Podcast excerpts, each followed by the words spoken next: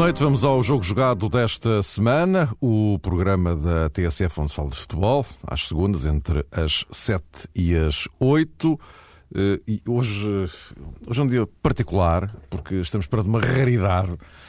É que eu consigo ter hoje aqui no estúdio comigo João Rosado, isso é normal, agora não tanto o Luís Freitas Lobo. Bem-vindo, Luís. Hoje não temos 300 km a separar-nos. Excepcionalmente. Não, obrigado. É um prazer sempre. Isto, fazemos um jogo mais, mais direto. Mais direto. Mais apoiado. Estamos mais perto. O passo é mais preciso. É um triângulo. Exatamente. Então, antes das triangulações, só para uh, situar os ouvintes do jogo jogado, vamos falar uh, do Portugal-Argentina de, de quarta-feira. Uh, vamos tentar aqui perceber se faz algum sentido com muitos adeptos do Sporting pretendem e deixaram bem claro na sexta-feira a saída imediata de Paulo Sérgio, se faz algum sentido ou não neste contexto. Mas antes disso tudo, chegamos a uma fase da temporada em que eh, começa a notar-se mais Benfica e menos Futebol Clube do Porto. Só que os Dragões mantêm a tal vantagem pontual de 8 pontos mais 3 no eh, campeonato. Ora bem, eh, primeira abordagem que eu vos eh, proponho, eh, até porque convém não esquecer que pelo meio tivemos um jogo no Dragão que o Benfica ganhou para a Taça de Portugal, não era campeonato, mas enfim, um resultado tem o peso que obviamente tem um duelo entre estas duas equipas em qualquer fase da, da temporada.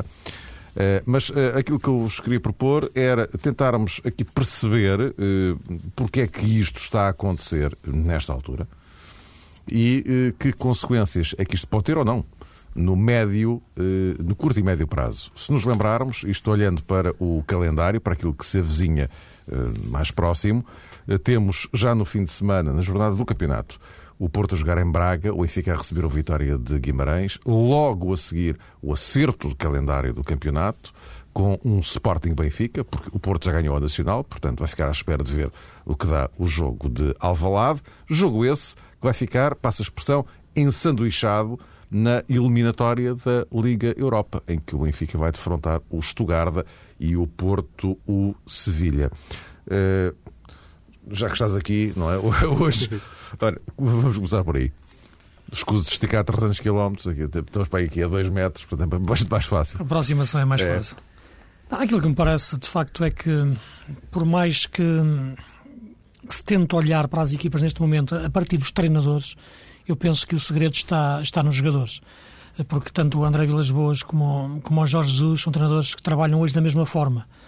Nenhum deles acredita no, no pico de forma, sobretudo o André Vilas Boas.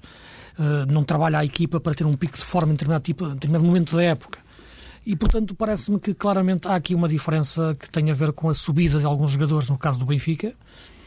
Claramente a capacidade do Sálvio dar uh, profundidade a um dos flancos foi, foi decisiva.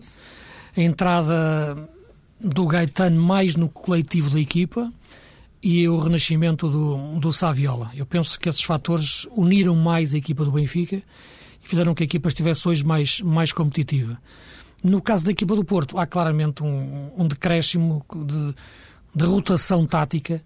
Isto é, eu não vejo a equipa hoje em campo, apesar do, do, jogo menos, menos entusiasmante, não a vejo descontrolada. Isto é, não vejo uma equipa taticamente desordenada.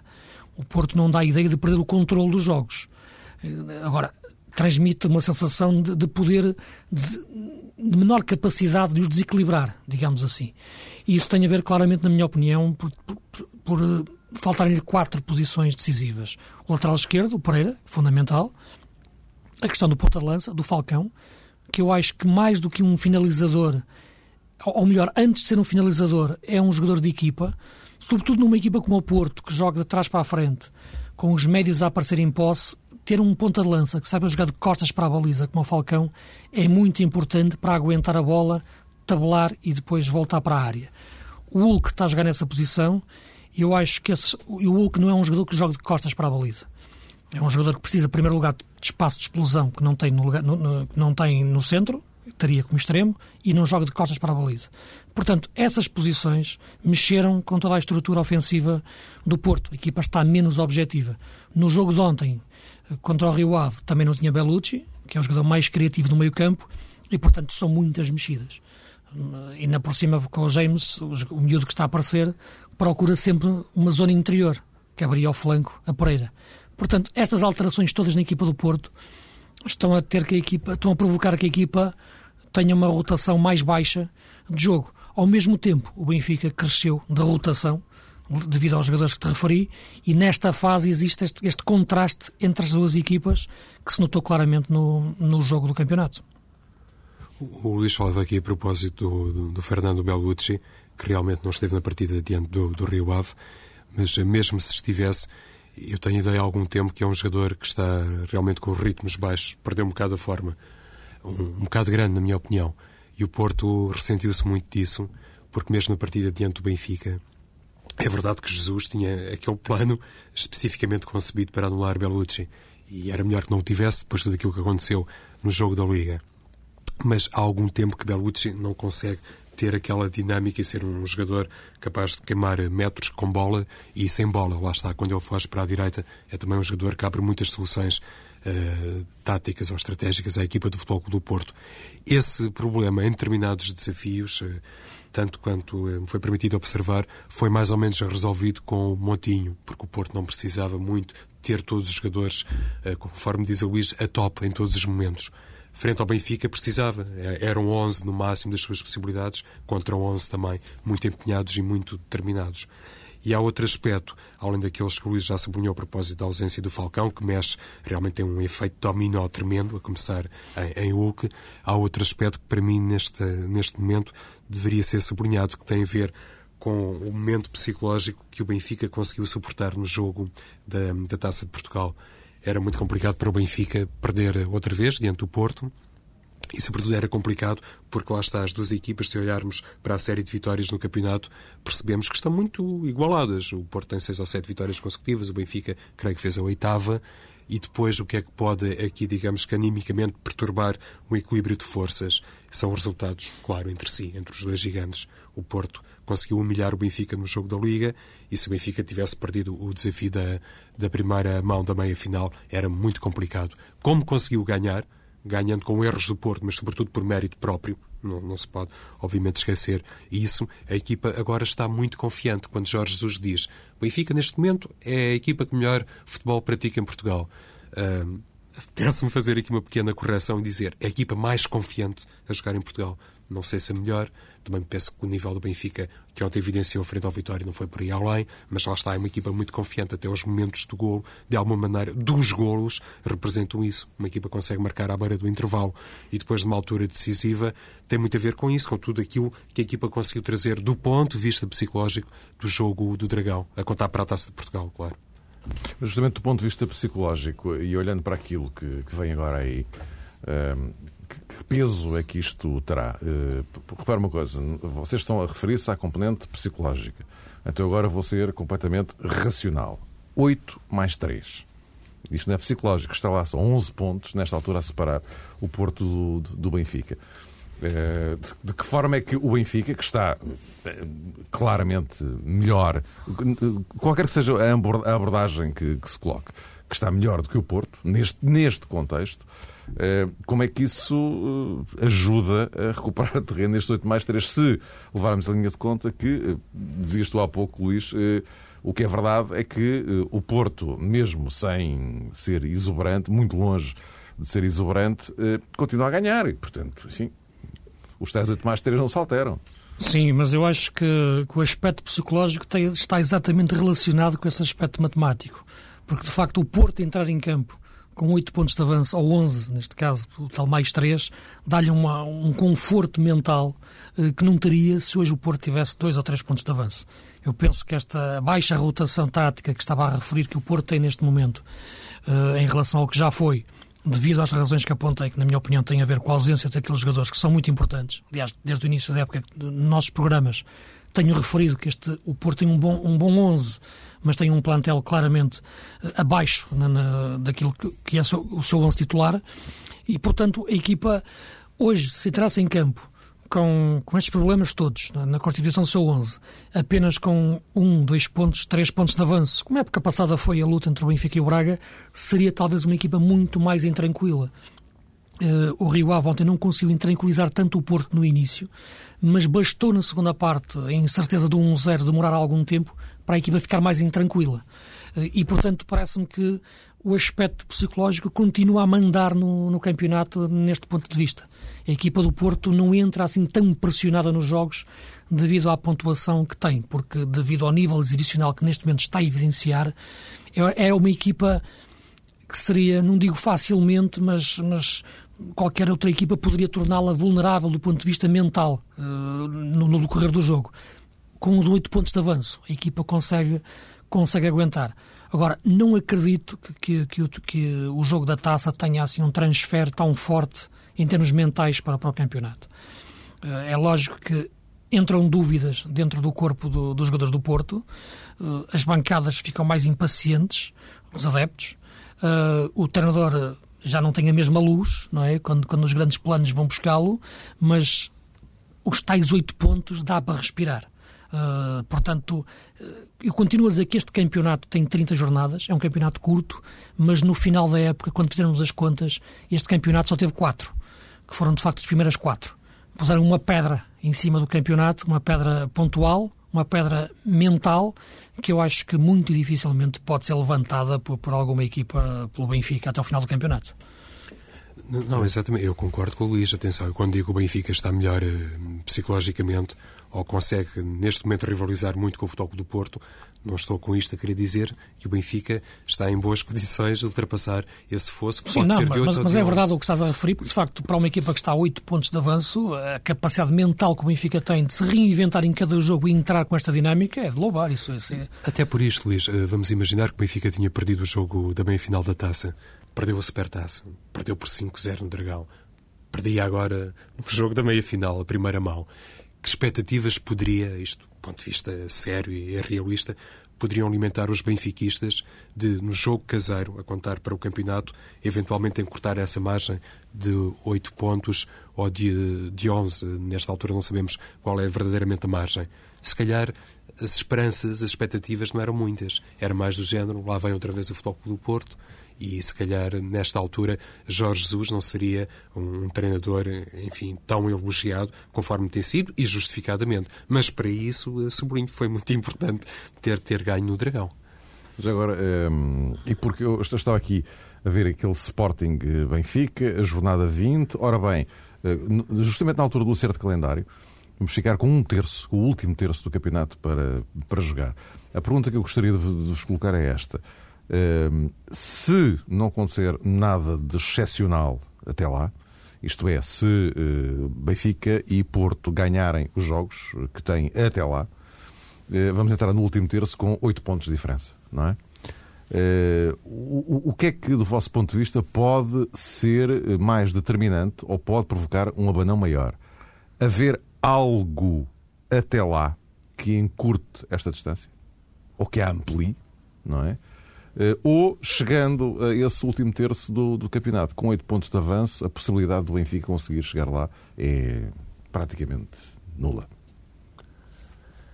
Oh, Mário, eu acho que o Benfica tem pela frente um, um calendário que reserva duas coisas muito importantes. Em primeiro lugar, essa dupla jornada diante do Stuttgart e depois o jogo em Alvalade é que nestas coisas, quando olhamos para a classificação e notamos neste momento que o Benfica tem 10 pontos de avanço eh, sobre o Sporting, também pressentimos aqui, penso eu, que uma leitura que se aplica um bocadinho ao Sporting na mesma perspectiva que tentámos adotar face ao Benfica e, e face ao Futebol do Porto. Ou seja, para o Sporting, esse jogo... Não sei se será bem a mesma coisa.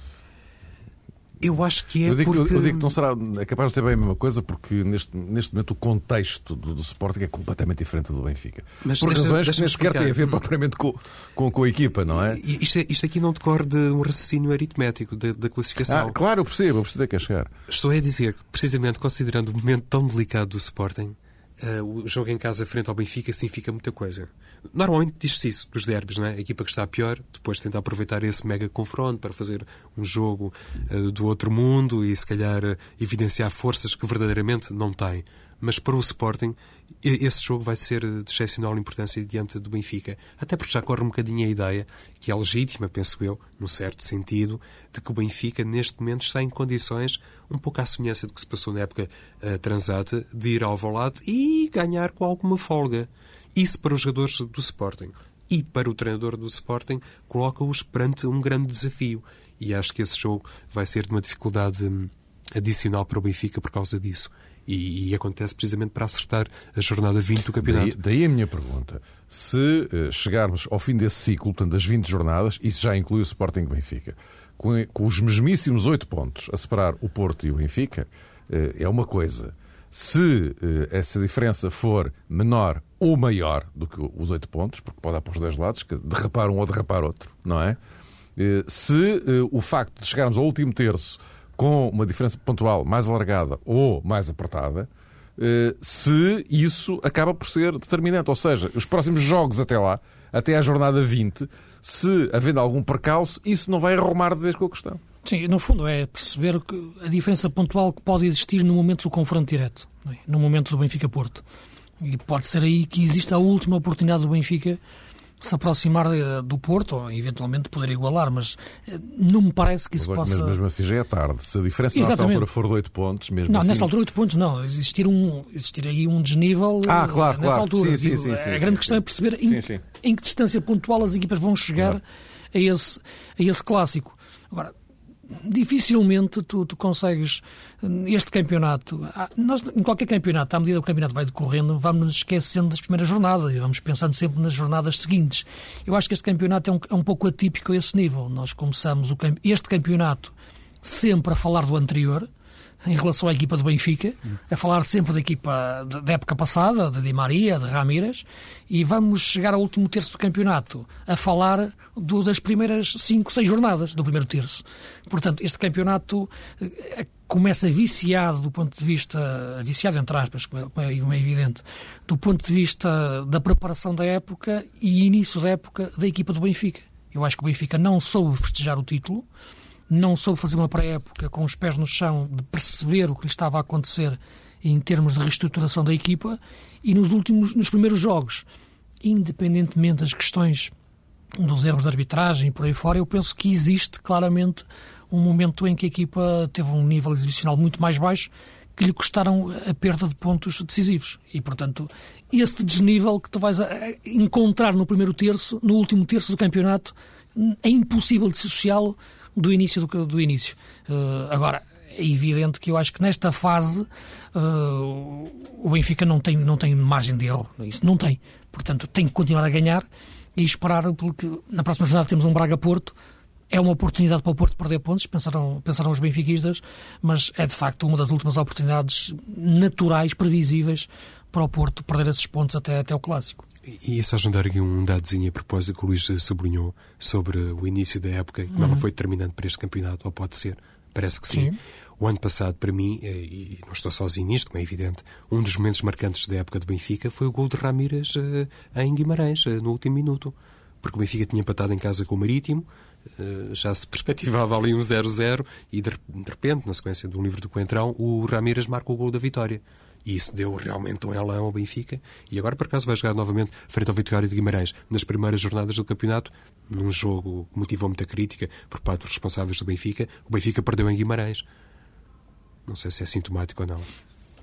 Uh, já agora, e só para concluirmos este dossiê uh, Porto-Benfica, uh, o, o, facto de eles estarem aqui embrulhados na, na Liga Europa, a Liga Europa é um objetivo assumido pelo Porto, já mais ou menos assumido pelo Benfica, eh, não de forma tão expressa como fez André Vilas Boas, mas percebe-se porque Vilas Boas estava desde o início na Liga Europa e o Benfica vem da Liga dos Campeões, portanto, enfim, há aqui uma nuance. Eh, mas até que ponto é que eh, estes jogos com Sevilha e Estugarda também não podem atrapalhar a vida doméstica de ambos? Eu penso que pode atrapalhar mais a do Porto, devido aos problemas que te referi de, de lesões, mas o Porto já por causa disso, ou pensando nisso, antecipou aquele jogo com o Nacional da Madeira, que lhe aparecia numa altura uh, perigosa, digamos assim, do ponto de vista competitivo. Portanto, pode ser mais complicado estes jogos para, para o Benfica, porque vai, vai entalá-lo no meio do Benfica Sporting, que de facto é, é, é, um jogo de máximo risco, independentemente da posição ou da, da situação do Sporting. É um jogo que é natural perder pontos, portanto, é natural acontecer qualquer resultado. Portanto, aí o Porto conseguiu-se proteger mais dessa situação. São duas equipas muito complicadas para Porto e para Benfica, o e o Sevilha, ou o Sevilha e o Stuttgart, melhor dizendo. Mas eh, acho que sim, Mário, concordo contigo. O Porto está um bocadinho refém dessa afirmação de Vilas Boas. Tem que entrar para este jogo diante do Sevilha com essa perspectiva de justificar uma candidatura que foi dita pelo treinador, não, não foi dita por ninguém fora da esfera técnica.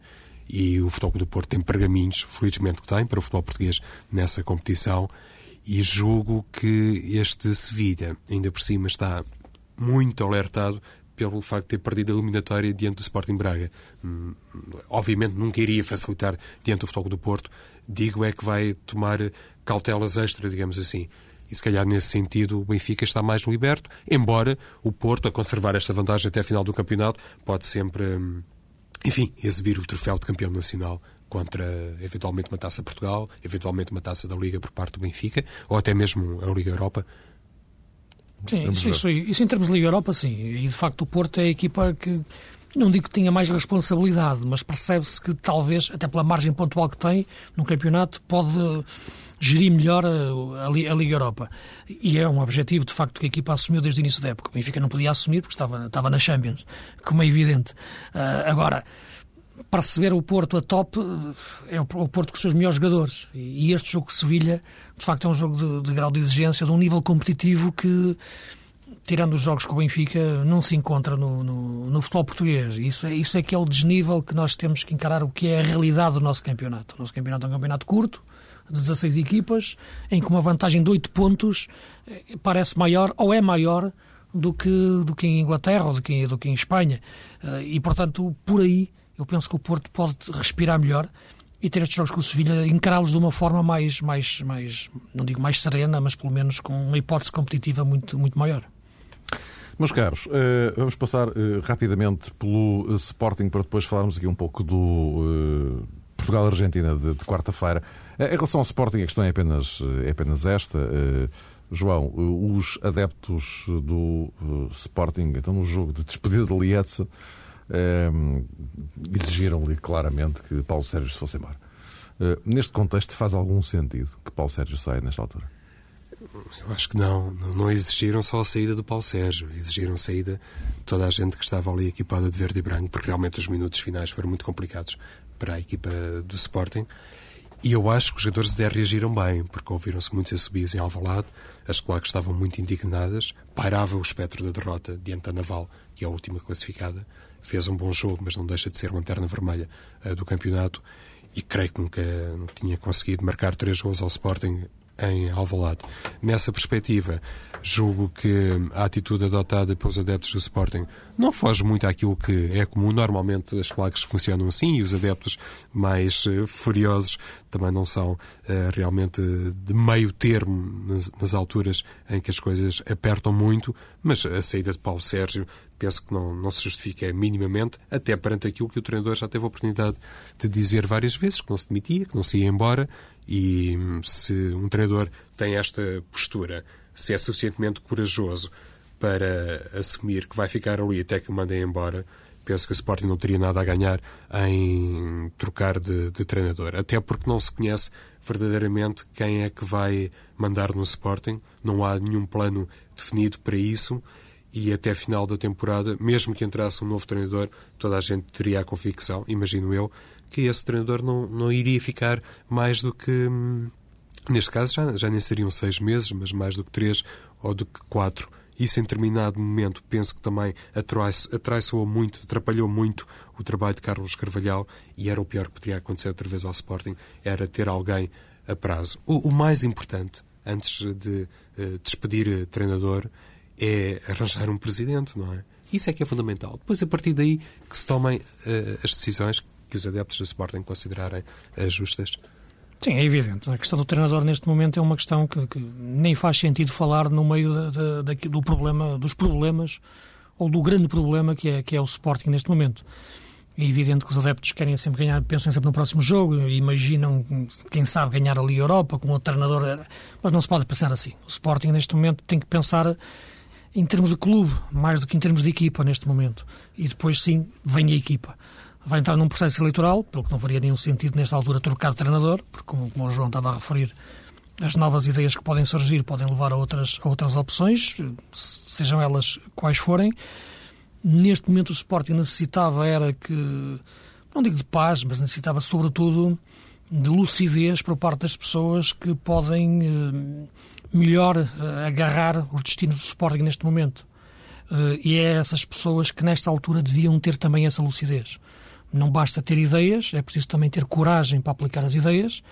E dentro deste, desta ideia, ou no contexto desta ideia, Quero-me referir, evidentemente, aos, aos, potenciais presidenciáveis que o Sporting teve nos últimos meses eh, e que agora se devem, se devem assumir, porque é um momento decisivo na história do, do Sporting. É um momento em que o Sporting não pode continuar muito, muitos mais anos neste tipo de situação. Há um problema financeiro barra desportivo, mas que se não for atacado neste momento crucial, neste momento histórico, eu acho que para o Sporting pode ter consequências gravíssimas tudo aquilo que se tem desenhado nos últimos dias não, não augura nada de bom nesse sentido. Uh, e aquilo que o João diz é verdade. Os adeptos têm sempre tendência a achar que a solução está longe, está noutro sítio, está em outras pessoas, uh, está mesmo que essas pessoas já, eles já, já tinham reclamado a saída dessas mesmas pessoas no passado, podem encarar que essas, novas, essas pessoas agora podem ser solução e, portanto, não há um pensamento estruturado no, no adepto a esse nível. Agora, tem que haver nas pessoas que, que podem ser, neste momento, eh, candidatos a, a, presidente do Sporting, terem a coragem para, para defender as suas ideias e não transformar a luta eleitoral do Sporting numa questão política. Uh, e é o que tem acontecido até agora. Uh, há falta de coragem para assumir ideias devido a questões políticas.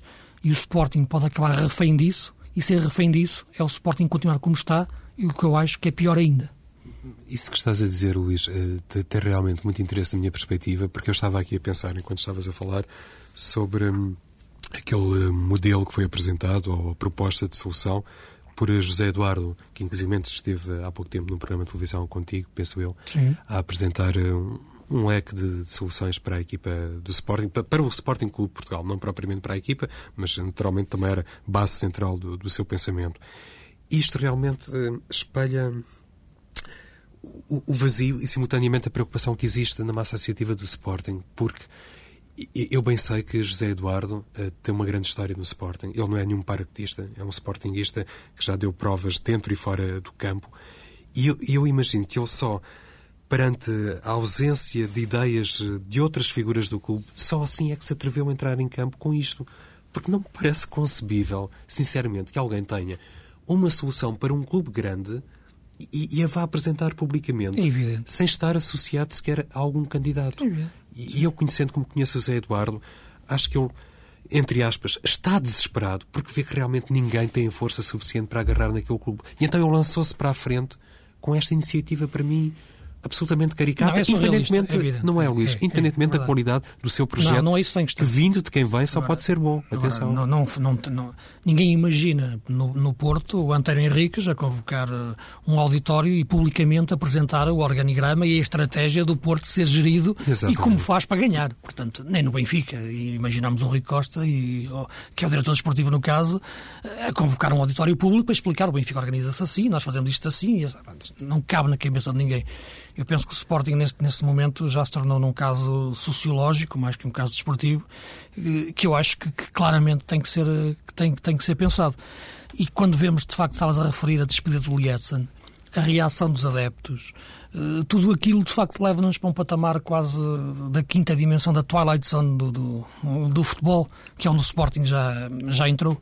Eh, e é, e é difícil entender como é que o Sporting deixa sair o Lietzen por mais que ele tenha batido à porta todos os dias do diretor desportivo a querer sair, e não conseguiu encontrar uma única solução neste momento uh, no mercado para, não digo para o substituir, porque ele é insubstituível na qualidade, mas para ocupar aquela posição nova, sobretudo quando há uma Liga Europa para jogar. Acho que isso é incrível, sabendo que o Sporting, atenção, tem um bom departamento de prospecção, mas que tem sido muito mal utilizado.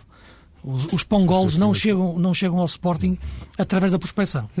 Pois, é, é, essa, é que é a grande questão, ou uma das grandes eh, questões. Exatamente. Olha, nós estamos quase no, quase no fim, já queria saber a vossa opinião uh, rápida sobre o Portugal-Argentina. Uh, Ronaldo versus Messi ou não? Uh, mas só aqui a dar conta, muito rapidamente, que a PSP já respondeu em comunicado ao comunicado do Benfica, por causa dos incidentes de ontem no, no estádio do Bonfim. O Benfica levantava a questão se não teria havido exagero na atuação policial. A polícia responde que o comunicado é longo, não vou ler aqui os sete pontos, como é óbvio, mas depois de explicar que a polícia começou por ser alvo do arremesso de cadeiras por parte das duas claques do Benfica, não nem Boys e Diabos eh, Vermelhos, eh, de forma a cessar a incitação à violência, atuou dentro dos limites estritamente necessários, encaminhando as duas claques para o exterior do recinto, onde foram arremessadas garrafas contra elementos eh, policiais eh, e que, que careceram de tratamento hospitalar. A PSP afasta liminarmente qualquer acusação de uso desproporcionado da força em momento algum. Bom, agora, para fecharmos então, João, os fechamos com, com o Luís, já que temos aqui à mão. Sim, com certeza. Uh, é uh, Ronaldo Messi ou é um jogo de futebol para nos divertirmos imenso a ver? Para quem gosta de futebol? Não, claro. é, é, Ronaldo Messi, nem podia ser de outra maneira. Bolas, é realmente um confronto entre dois uh, génios, dois jogadores que não são muito comparáveis. Penso que toda a gente tem essa opinião. Se calhar, num determinado sentido, podemos dizer que o Cristiano Ronaldo é mais completo, no outro que o Messi é um jogador mais genial, por assim dizer. Depois cada um aprecia mais o estilo de um ou de outro. Ricardo Quaresma hoje já apareceu em defesa, naturalmente, do estatuto número 1 um de Cristiano Ronaldo. Ah, e o Dani também, né? acho que o clube faz, faz o seu papel. Claro, faz é? papel e, evidentemente, e aliás, eu estou a dizer isto, e se calhar eles pensam uh, geneticamente, digamos claro, assim, claro, que claro. Cristiano é realmente o melhor. Não, não é isso que estará propriamente em equação. Mas considerando o desafio nestas coisas, não, não há jogos de caráter amigável. E, e imaginando a cabeça do Messi, a forma como ele pensa as coisas, e sobretudo imaginando a forma como pensa as coisas o Cristiano Ronaldo, qualquer eh, bola perdida, qualquer remate mais centímetro, menos centímetro ao lado, vai contar tudo para a estatística deles. Atenção. Mas eu acho que para os fãs, para o adepto do futebol, é evidentemente a grande curiosidade do jogo. Claro. Temos aqui outras questões. Eh, há pouco o Luís já estava ali fora do estúdio a aflorar o papel por, porventura poderia ter Raul Meireles na seleção portuguesa, considerando as últimas exibições no, A posição onde está a jogar. no, no Liverpool, não é com o Kenny Douglas, mas eh, eu, eu penso que isto vale basicamente por esse confronto que na Liga Espanhola está ao rubro, até porque os dois jogadores são apenas distanciados por um golo, o que só serve, na minha opinião, para valorizar. Até os gols que marcarem na quarta-feira, que não contam para nada, até esses vão entrar Não para tenhas oh, dúvidas, Mário. conta tudo. Pois, conta tudo. Bem, nós Infelizmente, já estamos a pulverizar Eu- os tempos todos. É muito rápido. Luís. pá. Eu, eu, eu vou tentar, sinceramente, que seja mais Portugal-Argentina, porque se é Ronaldo-Messi, eu posso correr o risco de ficar a torcer pelo Messi, porque eu, eu sou honesto, sempre disse, para mim sou, sou um dogmático do Messi, faço parte da igreja. hum, Não era maradoniana, agora é messiana. E, portanto, espero que seja mais Portugal-Argentina e olhar para as camisolas, porque se olho para o Messi é impossível tu achares aquela ironia do futebol, que é aquela pulga ser um, aquele jogador fantástico, e eu acabo a torcer pela Argentina. E portanto, vou tentar olhar mais para, para, para, para as esquinas e puxar para Portugal. Se me falam em Ronaldo Messi, eu acabo a torcer pelo Messi. Meus caros, eh, boa noite, voltamos para a semana. Olha, eh, vai aparecendo. Vai Vou aparecendo aí. aparecer. Não sei, e com o Messi atrás. Até para a semana.